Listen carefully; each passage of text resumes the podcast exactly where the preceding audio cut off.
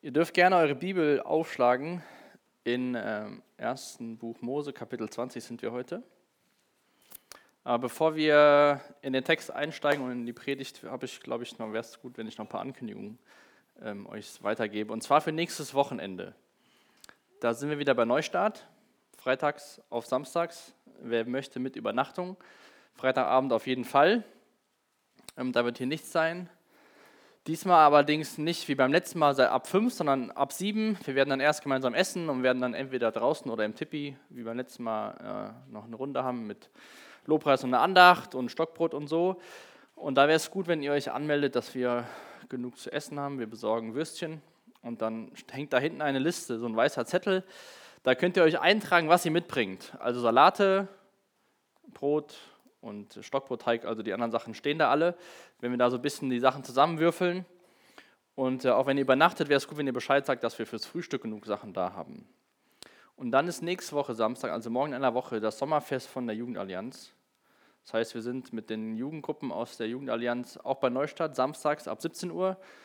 Und wir haben das direkt verbunden. Das heißt, wer will, kann einfach von Freitagabend bis äh, Samstagabend da oben bei Neustadt bleiben. Wir werden auch dann gemeinsam zum Mittag was kochen und hoffentlich bei schönem Wetter draußen das Gelände genießen. Und dann wäre das Wochenende, das Kurzwochenende quasi Samstagabend, dann, keine Ahnung, neun, halb zehn, zehn, je nachdem, wie lange das dauert, wäre das vorbei. Aber wichtig wäre, dass ihr Bescheid sagt, wenn ihr, ähm, also freitags sowieso abends fürs Abendessen, damit wir genug äh, Grill, Grillgut haben, fürs Frühstück und fürs Mittagessen, wenn ihr auch übernachtet. Und sonst geht es ab 5 Uhr samstags wieder los.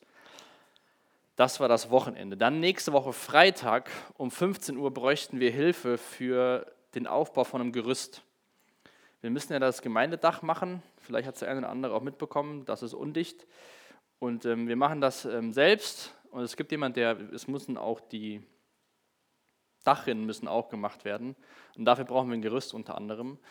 Das bekommen wir von jemandem aus der Gemeinde. Wir müssen es nur abholen und wieder abbauen. Ich weiß gar nicht, ob abbauen, auf jeden Fall hier hinbringen und aufbauen. Wenn ihr da nächste Woche kommt ein Freitag um 15 Uhr Zeit habt, könnt ihr mir nachher gerne Bescheid sagen. Ähm, dann, ja, also vor Campfire, der 16.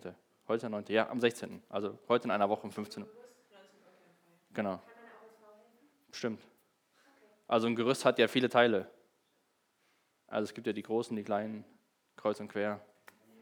Es gibt die Bohlen, die kannst du dann tragen alleine. Ja, ich glaube, das war es erstmal. Ja. Also das wäre gut fürs nächste Wochenende. Genau. Sonntag Gottesdienst. Morgen könnt ihr auch kommen, 9 Uhr, jeden Samstag zum Bauen. Ja, 1. Mose, Kapitel 20. Wir haben eben gesungen, äh, unser täglich Brot gib uns heute. Und ich weiß nicht, wie das dir so geht mit der Bibel oder auch Geschichten aus dem Alten Testament. Ähm, Gerade vielleicht, wenn du in der Gemeinde groß geworden bist, deine Eltern Christen sind oder du viele Geschichten auch schon kennst aus der Kinderstunde oder auch ähm, im Gottesdienst, in der Jugend, sonntags, im Teamkreis gehört hast und manchmal so denkst, kenne ich schon. Ach, die Geschichte wieder. Ach, da. Und ähm, Heute beschäftigen wir uns weiter mit Abraham, der wird uns noch beschäftigen bis zu Kapitel 25. Aber mir ist nochmal wichtig zu sagen, dass, oder ich wünsche mir, dass ich persönlich, aber auch ihr nicht so diese Herangehensweise habt an so Texte, so ja, kennen wir schon, ist eine Geschichte, ähm, lass mal weitermachen, so, ne? Wie wenn man so einen Film schon mal gesehen hat oder so, ja, komm, wir gucken ihn nochmal und man beschäftigt sich nebenher mit anderen Dingen, weil den, man weiß den Film in- und auswendig. Ähm, ich glaube, da steht man schon mal in eine Gefahr da drin, gerade wenn man ähm, ja, in der Gemeinde groß geworden ist oder auch viele Geschichten kennt, dass man sich so quasi parallel beschäftigt, weil man kennt das ja schon. Aber wir lesen zum Beispiel auch im Neuen Testament davon, dass das Wort Gottes lebendig ist. Und ich glaube, auch wenn es Geschichten sind, die wir schon kennen, will Gott durch die Geschichten heute uns unser täglich Brot geben. Ähm, vielleicht, als du das schon mal gehört hast, warst du in einer ganz anderen Situation. Und ähm, ja, gerade wenn wir so durch das erste Buch der Bibel gehen, ähm, wo es viel um Abraham geht und ähm, sicherlich Sachen wiederkommen, die man schon kennt, ist mir jetzt echt nochmal wichtig zu sagen, dass wir den Anspruch haben, dass Gott uns heute unser täglich Brot geben will, dass wir heute von Gott lernen und dass er zu uns sprechen möchte. Und ich habe die Predigt genannt, der Krieg im Inneren. Ähm, ich komme gleich darauf, wie ich dazu kam, ähm, wenn wir uns das Kapitel heute anschauen, wo Abraham was macht, was er schon mal vor 25 Jahren gemacht hat. In Kapitel 12 wird erst diese große Verheißung von Gott ausgesprochen an Abraham, dass er Nachkommen haben wird. Dann bricht eine Dürre in dem Land aus. Abraham flieht nach Ägypten und sagt dort dem Pharao und den Menschen, dass seine Frau seine Schwester ist. Der Pharao schläft mit Sarah, dann kommen Plagen und dann stellt sich raus, Abraham hat gelogen. Die werden zurückgeschickt mit viel Geld und viel Besitz. Und dann er und sein Neffe haben große Viehherden und müssen sich das Land aufteilen. Und dann geht der Lot Richtung Sodom und Gomorra und Abraham geht woanders hin. Dann haben wir davon gelesen, dass diese Städte geplündert wurden, überfallen wurden, alle Menschen entführt worden. Der Abraham bekommt mit, dass sein Neffe, der Lot, auch entführt worden ist, macht sich auf den Weg, erobert alles, was geraubt worden ist, zurück, rettet die Menschen, auch seinen, seinen Neffen. Und auf diesem Rückweg aus dem Kriegszug begegnet er einem ähm, Priester und König Melchisedek. Das war dieses Bild schon damals für, für Jesus, der dann Abraham, wenn ihr euch daran erinnert, Brot und Wein reicht. Abraham baut Gott einen Altar und dann kommt dieses Kapitel 15, wo Gott diesen Bund mit Abraham geschlossen hat. Ähm, ich weiß nicht, ob ihr euch an die Geschichte erinnert, wo diese Tiere aufgeteilt werden. Abraham alles genau gesagt bekommt, was er tun soll. Nur, dass im Endeffekt Gott alleine derjenige ist, der den Bund geschlossen hat. Und wo er Abraham nochmal sagt, ich werde dir das Land geben, dein Nach das, den Nachkommen geben und immer wieder diese Versprechung, immer wieder diese Verheißung nach Nachkommenschaft. Dann in Kapitel 16 kommt die Frau von Abraham auf eine gute Idee, die Sklavin Hagar zu nehmen als Leihmutter, weil Abraham und wird ja älter und so und irgendwann müssen die Nachkommen ja kommen. Abraham schläft dann mit der Hagar, sie wird schwanger, es gibt Zoff im Hause Abraham, weil auf einmal die beiden Frauen ein bisschen Beef haben, die eine schwanger geworden, die andere kann nicht schwanger werden. Hagar flieht in die Wüste, dort begegnet Gott der Hagar und sagt, geht zurück zum Hause Abraham. Sie macht das, der Ismael wird geboren, wächst heran, sind mittlerweile in Teenie. Und dann sind wir im Kapitel 17 angekommen, wo Abraham und Sarah Besuch bekommen von drei Männern. Und ähm, Abraham begrüßt sie und diese drei Männer, zwei Engel und auch wieder eine Form von Jesus Christus, sagen ganz deutlich, dass Abraham Nachkommen bekommen wird und diesmal ganz spezifisch, dass Sarah die Frau, äh, Sarah die Mutter der Nachkommen von Abraham sein wird. Da heißt es im Text so ungefähr, ein, heute in einem Jahr wirst du schwanger oder wirst deinen Sohn zur Welt bringen. Zum ersten Mal wird dieses Versprechen der Nachkommenschaft Sarah speziell gegeben.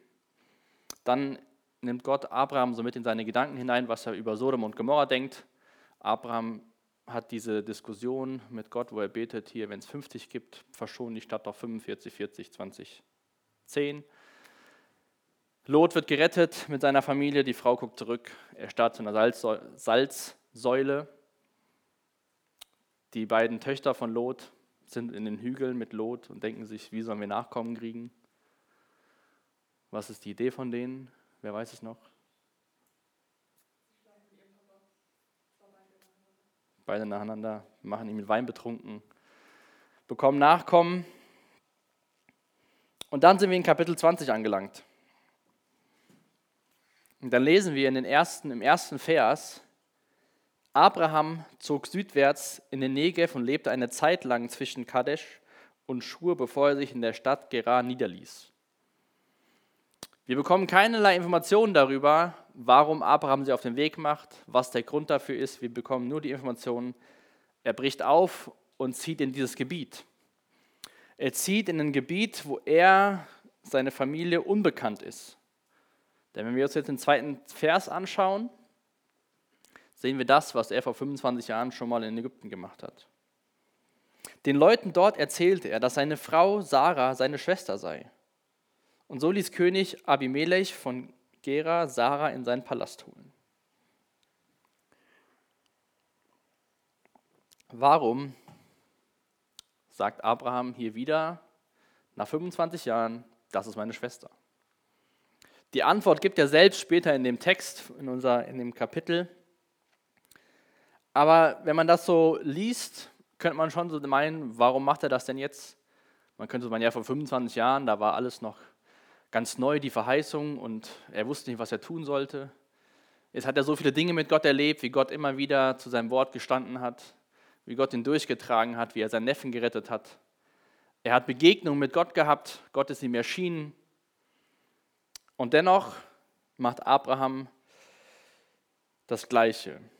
Er, der als Mann des Glaubens bekannt ist, erzählt Lügen.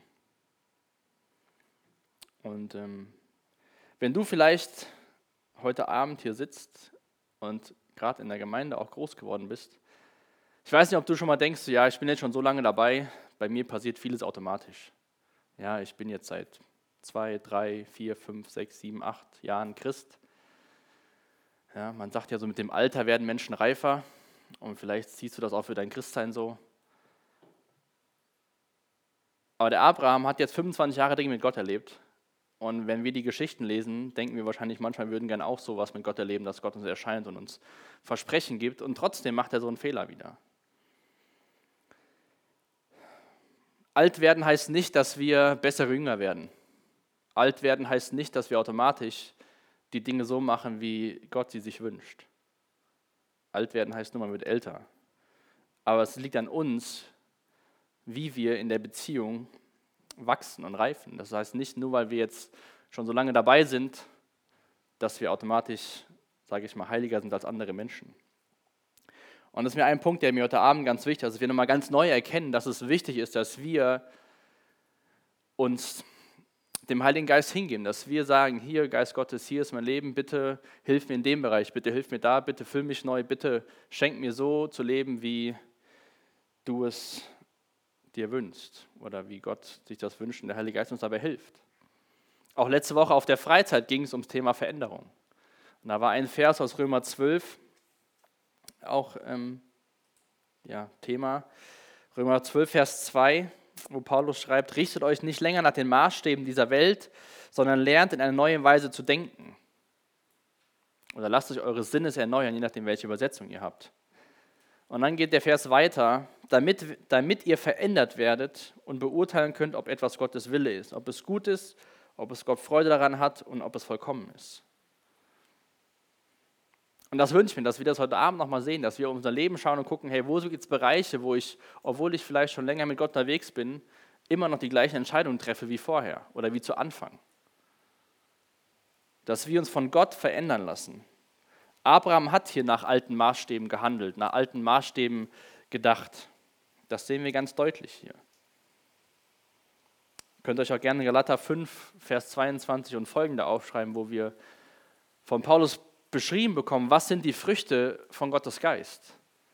Wenn wir das dann als Spiegel für unser Leben nehmen und schauen, wo verhalten wir uns vielleicht nicht so, wie der Geist uns dazu befähigen möchte, dass wir da einfach heute Abend mal so ein bisschen Inventur machen.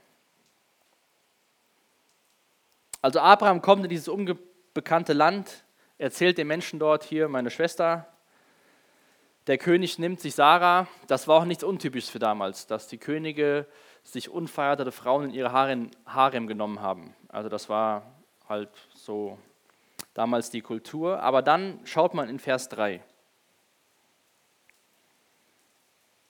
Und Gott kam zu Abimelech in einem Traum der Nacht und sprach zu ihm, siehe, du bist des Todes wegen der Ehefrau, die du genommen hast, denn sie ist eines Mannes Ehefrau. Das heißt, das heißt, Gott erscheint Abimelech in dem Traum und sagt, hey, die Frau, die ist verheiratet, die du dir genommen hast. Die Frau, die du genommen hast, darfst du nicht in deinem Harem haben. Und jetzt schaut das mal im Kontext an.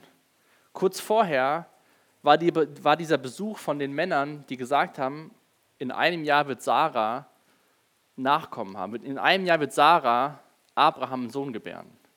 Sarah, die ihr Leben lang unfruchtbar war und jetzt sowieso schon im Alter, wo sie keine Kinder mehr kriegen konnte, muss ja irgendwann jetzt in ihrem Körper so weit sein, dass sie wieder Kinder kriegen kann, wird von dem König ins Harem genommen und zwar normal üblich, dass dann die Könige auch mit den Frauen geschlafen haben. Dann denkt nur mal ein bisschen weiter, wenn ihr so gerne nachdenkt. Dann wäre das vielleicht später rauszukommen und dann wäre bis heute die Frage, wer ist wirklich Vater von Isaac gewesen, Abraham oder der König Abimelech? Und dann geht das durch die Geschichte durch bis zu Jesus Christus. Und Gott sagt dann hier zu diesem König, die Frau, die du genommen hast, ist verheiratet. Gott beschützt seinen Heilsplan, indem er Abimelech beschützt, Sünde zu begehen. Auch wenn wir vielleicht schon mal denken, Gott sieht so Kleinigkeiten nicht, das, was Gott sich vorgenommen hat, wird er durchsetzen. Gott ist keiner, der Niederlagen erleiden muss, weil er immer der Sieger ist. Und so beschützt er seinen Heilsplan und beschützt Abimelech, indem dass er ihm sagt, hey, die Frau, die ist verheiratet. Und Abimelech reagiert darauf. Da Abimelech jedoch nicht mit Sarah geschlafen hatte, entgegnete er, Herr, willst du sogar einen Unschuldigen töten? Abraham hat vor ein paar Kapiteln die Frage gestellt, Herr, willst du die Stadt wegen der Gerechten nicht verschonen? Schon ein bisschen paradox irgendwie, dass jetzt Abraham Abimelech in die Situation gebracht hat, dass er im Unwissen gehandelt hat, sich eine Frau genommen hat, die er hätte gar nicht nehmen dürfen. Abraham sagte zu mir, Vers 5, sie ist meine Schwester und sie selbst bestätigte, ja, er ist mein Bruder. Ich habe mit reinem Gewissen gehandelt. Ja, ich weiß es, antwortete Gott. Deshalb habe ich dich davor bewahrt, gegen mich zu sündigen und ließ es nicht zu, dass du sie berührst. Abimelech konnte nichts dafür. Er hat so gehandelt, wie das damals üblich war. Ihm wurde Sarah als Abrahams Schwester vorgestellt, aber Gott greift ein, weil er Abimelech von der Sünde bewahrt, aber vor allem will ich, dass wir so Abend sehen, dass er diesen Heilsplan, den er aufgestellt hat, dass aus dieser Linie von Abraham der Messias kommt, dass da kein Schaden dran genommen wird. Und wir sind hier nur ganz am Anfang von dieser Geschichte. Wenn wir durch das ganze Alte Testament können wir diese Linie nachvollziehen, bis Jesus geboren wird. Und immer wieder ist es so gekommen, dass diese Linie geblieben ist.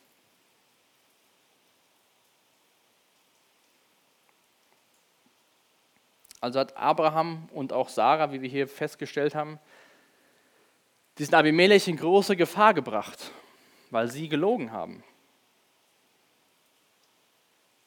Und jetzt schaut mal in Vers 7, wie Gott den Abraham bezeichnet. Das ist zum ersten Mal in der Bibel, dass eine Person diesen Titel bekommt. Schick sie nun zu ihrem Mann zurück, denn er ist ein Prophet. Er wird auch dann für dich beten, so bleibst du am Leben. Wenn du sie aber nicht zurückbringst, wirst du und alle deine Angehörigen sterben.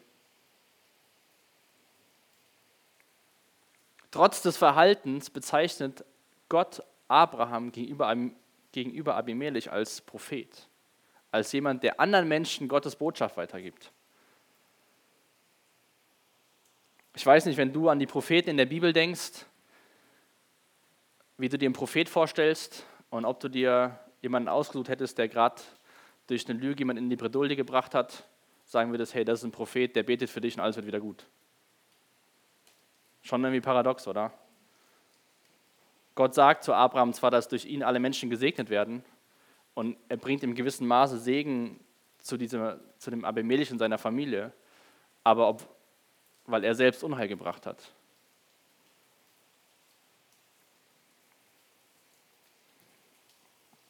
Abraham hat gelogen, er hatte Angst und trotzdem sagt Gott, hey, das ist, ist ein Prophet, der will für dich beten, alles wird wieder gut werden. Gott ist allein nur in dieser Geschichte so unfassbar gnädig mit dem Abraham, dass er ihm auch noch die Möglichkeit gibt, sein Diener zu werden, andere Menschen zu segnen, obwohl er es im Endeffekt voll verbockt hat.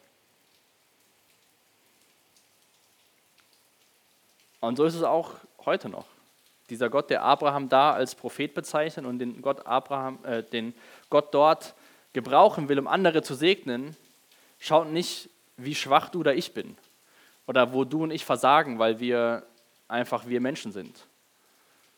Er lässt ja nicht so fallen wie eine heiße Kartoffel und sagt, ach, der Marvin, der hat das und das gemacht, der darf jetzt nie wieder Schlagzeug spielen. Sondern er richtet uns immer wieder auf und will uns immer wieder gebrauchen. Er definiert nicht unser Nutzen gemäß unseren Fähigkeiten, sondern gemäß seinem Wesen. Er will durch uns Menschen erreichen. Er will durch uns Menschen segnen.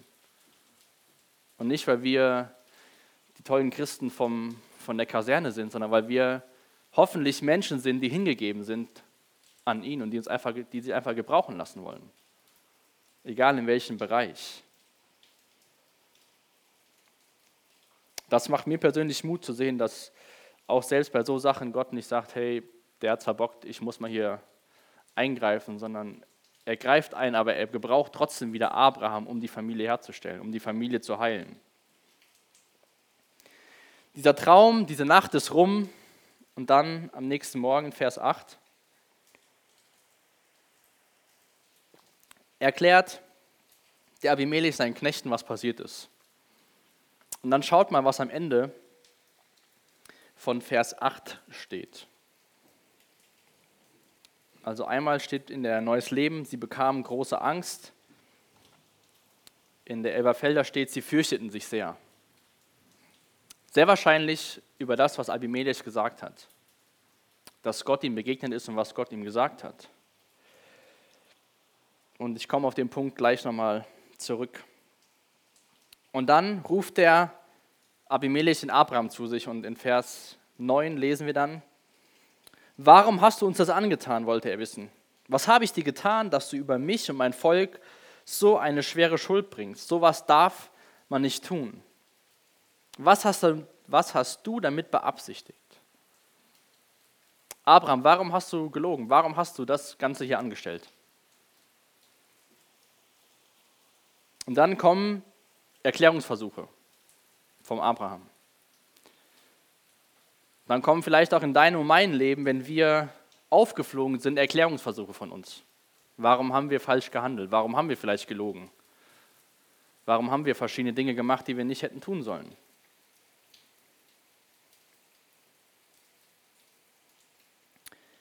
Das ist so nicht alles gleich, aber sehr ähnlich wie damals in Ägypten, wo auch das aufgeflogen ist. Nur hier hat Gott vorher eingegriffen. Und dann schaut mal die erste Antwort von Abraham in Vers 11. Abraham antwortete, ich glaubte, die Bewohner dieser Stadt hätten keine Ehrfurcht vor Gott. Ich befürchtete, sie würden mich wegen meiner Frau töten. Die gleiche Angst wie vor 25 Jahren. Damals hatte er auch Angst, dass die Menschen in Ägypten ihn selbst umbringen, weil seine Frau so schön ist. Abraham hat Angst um sein Leben und unterstellt den Menschen, dass sie keine Gottesfurcht haben. Aber wir haben ja eben gelesen, dass nachdem Gott dem Abimelech erschienen ist, die Menschen gehört haben, was passiert ist in der Nacht in dem Traum, dass sie sich gefürchtet haben. Sehr wahrscheinlich vor, vor dem Gott, der Abimelech diese Worte überbracht hat. Das heißt, erstmal hat Abraham sich getäuscht, dass die Menschen sich nicht vor Gott fürchten wollen. In den Sprüchen 29, Vers 25 steht, Menschenfurcht legt einen Fallstrick. Wer aber auf den Herrn vertraut, wird in Sicherheit gesetzt. Ich weiß nicht, wie das in deinem Leben so ist. Vielleicht denkst du auch über nächste Woche nach. Die Schule geht wieder los, anderes Umfeld, keine Freizeit, kein Zuhause. Deine Klassenkameraden, die dich vor sechs Wochen gesehen haben, sehen dich wieder. Du gehst wieder auf die Arbeit. Menschen kennen dich. Und vielleicht denkst du auch so, ja, da kann ich mich nicht so verhalten, wie ich mich eigentlich gerne verhalten würde, weil was denken die von mir? Wie würden die mich behandeln? Abrahams wiederkehrende Sünde war, er hat sich selbst mehr vertraut, als er Gott vertraut hat. Er hat nicht Gott vertraut, dass Gott sein Versprechen erfüllt, dass Abraham und Sarah Nachkommen haben werden. Er hatte Angst, dass er umgebracht wird und damit keine Nachkommen da sein können.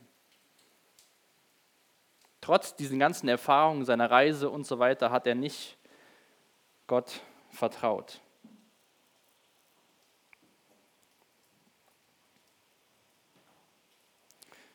Und ich lese jetzt mal die Verse 12 bis 13, denn da erklärt Abraham, warum er diese Lüge verbreitet. Übrigens ist sie tatsächlich meine Schwester. Wir beide haben denselben Vater, aber verschiedene Mütter. Und ich habe sie geheiratet.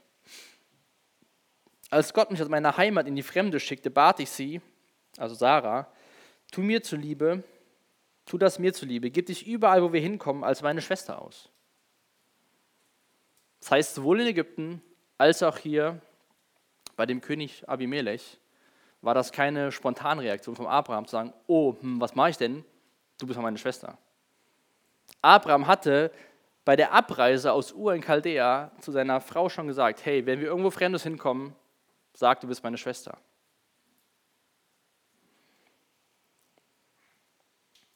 Wo hast du in deinem Bereich ein Leben, was du vielleicht, wo du dir Dinge angewohnt hast, angewöhnt hast?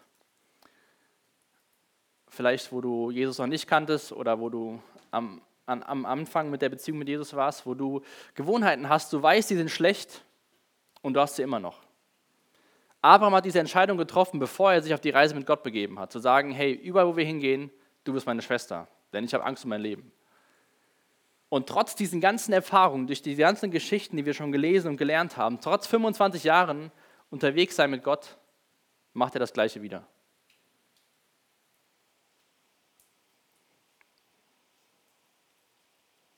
Natürlich, auch wenn es eine Halbschwester war, eine Halbwahrheit ist immer noch eine Lüge, also da ändert sich ja nichts dran.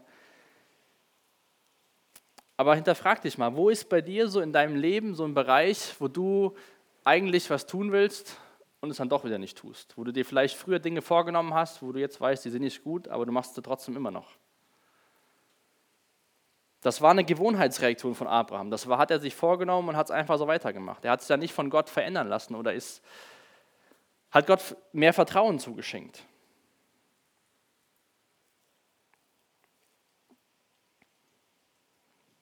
Und ich glaube, wenn wir sowas bei uns identifizieren, wo wir merken, hey, da müsste sich eigentlich was ändern, habe ich mal so drei Schritte aufgeschrieben. Erkennen, bekennen und erneuern lassen.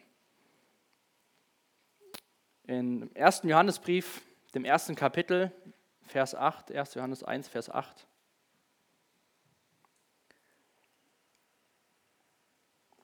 Wenn wir behaupten, ohne Sünde zu sein, betrügen wir uns selbst und verschließen uns der Wahrheit. Wenn du jetzt heute Abend hier sitzt und sagst, bei mir ist alles super, ich bin der Vorzeigechrist, wir können ein Buch über mich schreiben, ist das schon der erste Fehler. Wenn wir aber sagen, okay, ich weiß, immer wieder, jeden Tag aufs Neue, gibt es Bereiche in meinem Leben, da läuft es nicht so, wie es laufen sollte. Ich treffe immer wieder Entscheidungen, die daneben sind. Und das Erkennen, dass unser Zustand nicht perfekt ist, sondern gefallen und immer wieder so nicht, wie es sein sollte, ist das schon mal ein erster guter Schritt. Wenn wir natürlich stolz sind und sagen, ja, wir haben es langsam mal raus, wir brauchen nicht so viel Hilfe, wir kriegen das hin, dann betrügen wir uns selbst und verschließen uns der Wahrheit. Dann ist da kein Raum, dass Gott an uns arbeiten kann. Dann der nächste Vers aus 1. Johannes 1. Doch wenn wir unsere Sünde bekennen, erweist sich Gott als treu und gerecht, er vergibt uns unsere Sünden und reinigt uns von allem Unrecht, das wir begangen haben. Das heißt, wenn wir erkennen, dass wir Sünde haben, dass wir selbst dazu nicht in der Lage sind, ordentlich zu leben und dann unsere Schuld bekennen, dann ist Gott treu und gerecht, wie wir es bei Abraham sehen. Er lässt Abraham nicht fallen und sagt, das war's jetzt. Und dann, nachdem wir es erkannt haben, dass wir Sünder sind, dass wir nicht das alles selbst schaffen. Dann, wenn wir es B kennen, in Galater 5, das könnt ihr mal aufschlagen, das sind mehrere Verse, sehen wir, wie der nächste Schritt dann aussehen kann.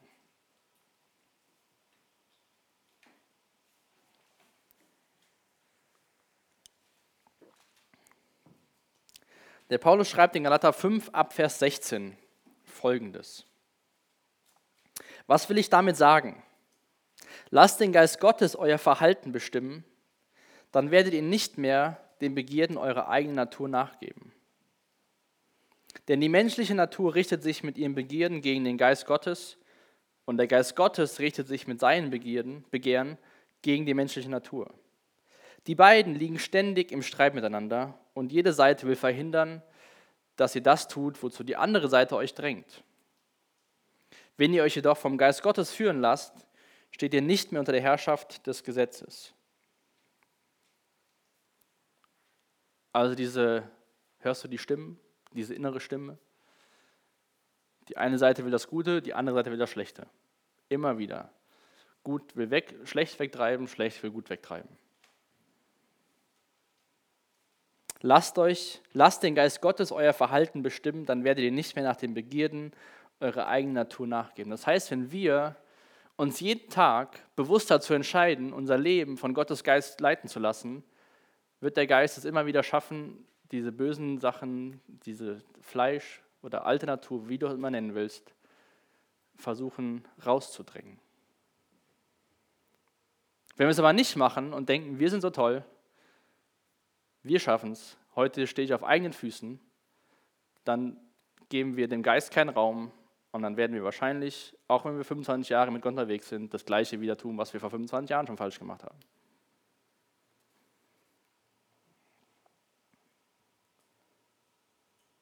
Wir brauchen, damit wir dieses siegreiche Leben führen können, brauchen wir Gottes Geist in unserem Leben. Und auch ganz bewusst ihn dazu einladen, zu sagen, hey, in dem Bereich, gestern war es nicht so gut, bitte hilf mir, keine Ahnung, die Wahrheit zu sagen. Bitte hilf mir, was auch immer bei dir da so dran ist. Einfach Schritte zu gehen und zu, Dinge zu erkennen, sie bekennen und dann sich erneuern zu lassen durch Gottes Geist. Das, was Paulus auch im Römer geschrieben hat. Lasst euch verändern in eurem Denken. Ich glaube nicht, dass Abraham zu dem Zeitpunkt sich in seinem, in seinem Denken verändern lassen hat. Weil er wieder gesagt hat, hey, das ist meine Schwester. Weil es war ja ein neuer Ort. Und überall, wo sie hinkommen, sollte Sarah sagen, sie ist meine Schwester, äh, er ist mein Bruder und ich bin seine Schwester. Und was ist die Reaktion von dem Abimelech, nachdem Abraham seine Erklärungsversuche vorträgt? Ab Vers 14.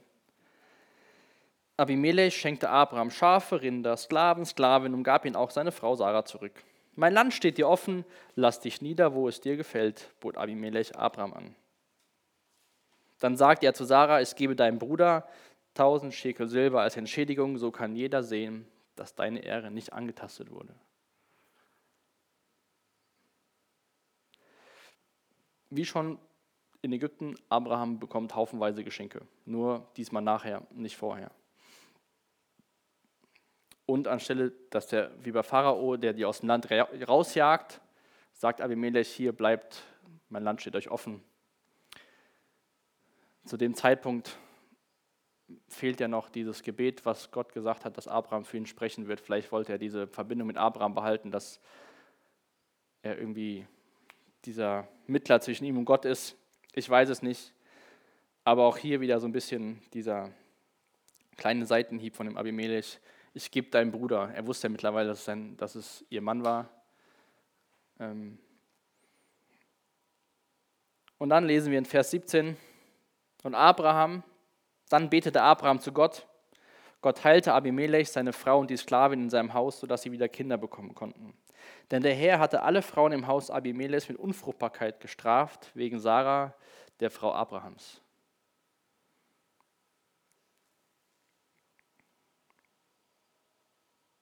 Das heißt, dieses Neben von Sarah hatte sofortige Folgen für dieses Haus von Abimelech, dass die Frauen alle keine Kinder mehr bekommen konnten. Und durch das Gebet von Abraham konnten die, die Frauen dann wieder Kinder bekommen. Gott war im Endeffekt gnädig zu Abraham, gnädig zu Abimelech, der keine Beziehung zu Gott hatte. Und Gott war treu, auch wenn Abraham untreu war. Und dieser Punkt heute Abend, das, was, warum ich es auch genannt habe, der Kampf im Inneren, dieses, was glaube ich jeder von uns kennt, wo wir auf der einen Seite mal Dinge tun, die wir eigentlich nicht tun wollen und dann tun wir sie doch wieder. Dann haben wir uns Dinge vorgenommen, wo wir uns einfach mal hinterfragen müssen, wo gibt es so Bereiche oder einen Bereich, wo wir speziell für beten sagen, hey, ich will nicht in 25 Jahren wieder lügen, das, was ich vor 25 Jahren schon mal gemacht habe und zu sagen, hey Gott, hier ist es, bitte vergib mir und bitte erneuere mich durch deinen Geist. Dieses Leben als Jünger oder Jüngerschaft, auch von der Freizeit, vielleicht hast du da noch viele Eindrücke von, wird niemals ähm, eine Lernpause erleben sollen eigentlich. Vielleicht kann das, ist das für dich tröstend, wenn du weißt, es geht immer weiter, man muss immer wieder neu dazulernen, weil du vielleicht gerade eher so da bist, wo du nicht weißt, liebt mich Gott, bin ich überhaupt noch würdig, weil ich habe so und so viele Dinge falsch gemacht. Dann freust du dich vielleicht darüber, dass es alles immer wieder Lern, äh, Lernsachen ist. Vielleicht entmutigt dich das auch, weil du denkst, wann ist es denn mal vorbei, wann bin ich denn mal angekommen? Gut, das wird dann sein, wenn wir bei Jesus im Himmel sind. Dann sind wir angekommen. Dann haben wir alles neu. Alles gut und alles schön. Aber bis dahin, immer wieder will Gott durch sein Wort uns Dinge bewusst machen, dass wir daran arbeiten können und dass er uns durch seinen Geist verändert. Aber wir müssen das selbst erkennen. 1. Korinther 10, Vers 12. Wer also meint, er stehe fest und sicher, der gebe Acht, dass er nicht zu Fall kommt.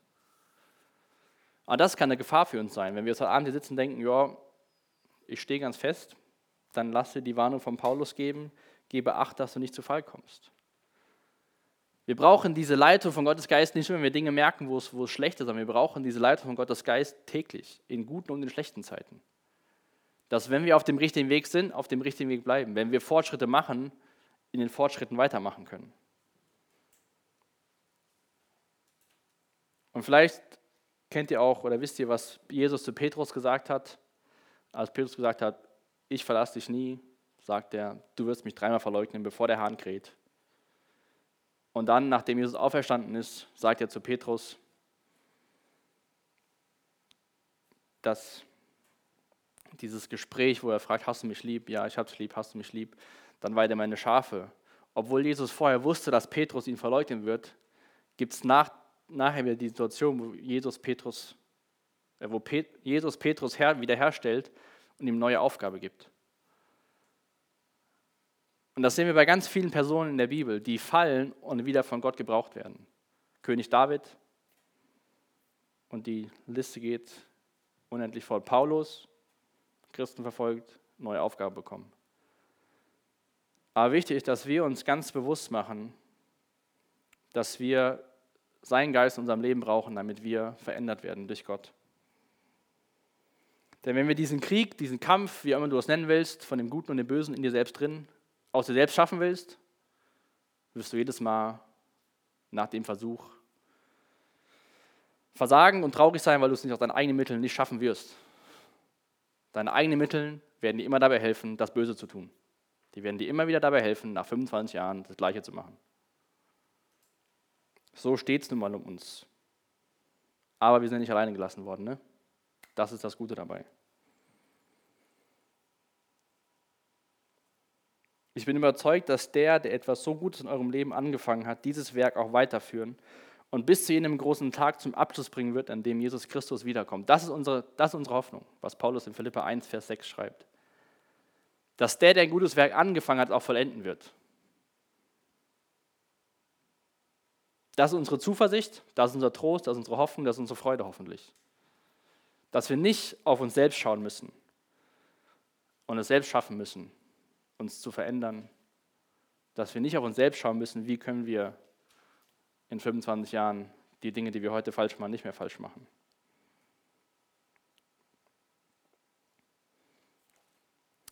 Ich möchte gerne zu Ende, Richtung Ende noch ein Zitat vorlesen. Da hat der ähm, Autor gesagt, wir dürfen niemals vergessen, dass das Leben im Reich Gottes und das Wirken des Reiches Gottes außerhalb der menschlichen Möglichkeiten liegt. Da das Werk des Reiches Gottes in Umfang und Konsequenz ewig ist, ist es ein Werk, das nur in und durch die Kraft des Heiligen Geistes vollbracht werden kann.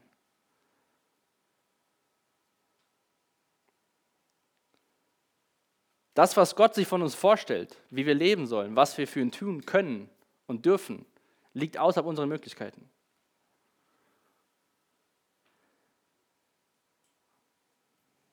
Auch das, was für ein Umfang, gerade wenn wir uns überlegen, wenn wir hier zusammen sind, vielleicht kannst du dir auch nochmal übers Wochenende Gedanken machen, wen du vielleicht mal einladen willst für nächste Woche Freitag oder auch danach, irgendwelche Klassenkameraden oder so. Das liegt außerhalb unserer menschlichen Möglichkeiten, Menschen davon zu überzeugen, dass Jesus der Weg ist, die Wahrheit und das Leben. Das liegt außerhalb unserer Möglichkeiten, wenn Leute sagen, ja, ich komme mal mit. Wir sind auf Gottes Geist angewiesen, in allen Bereichen unserem Leben.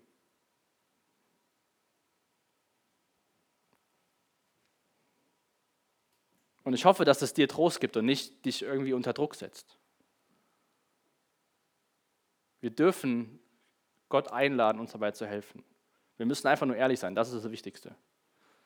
Nicht zu sagen, ich bin der tolle Benny, ich bin hier Jugendpastor, ich brauche dich nicht, sondern ich habe da Fehler, ich mache das falsch, ich mache da irgendwas, was nicht richtig ist. Bitte hilf mir dabei und gebrauch du mich zum Guten. Ich bete noch mit uns. Jesus, hab Dank, dass wir in deinem Wort sehen können, wie Menschen, die im Endeffekt für ihren großen Glauben bekannt sind und berühmt sind sozusagen, dass sie auch immer wieder Dinge in ihrem Leben haben, wo sie an Grenzen gestoßen sind, wo sie auf sich selbst vertraut haben, nicht auf dich vertraut haben. Und ich will dich bitten, dass du uns jetzt gleich in der Zeit des Lobpreises vielleicht eine Sache bewusst machst, wo wir daran arbeiten sollten. Und dass wir auch ganz bewusst dich und deinen Geist einladen, uns dabei zu helfen. Dass wir uns ganz bewusst der Führung von deinem Geist unterstellen, Jesus. Dass wir das, was, was wir in Galater 5 lesen, dass wirklich diese Früchte in unserem Leben sichtbar werden. Stück für Stück. Danke, dass wir nicht auf uns selbst angewiesen sind. Danke, dass du uns helfen willst. Und ich bitte, dass wir so ehrlich und demütig sind und deine Hilfe annehmen in unserem Leben. Dass wir dir zur Ehre leben können, Menschen mit dem Evangelium erreichen können und dir die Ehre geben dürfen. Amen.